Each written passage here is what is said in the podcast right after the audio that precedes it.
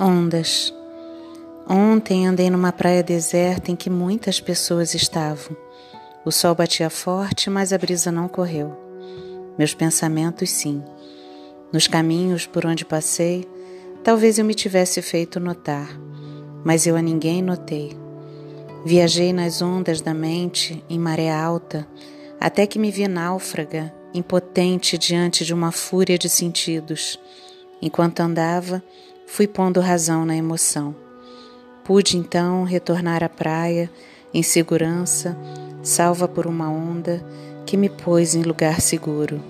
Foi a onda do amor.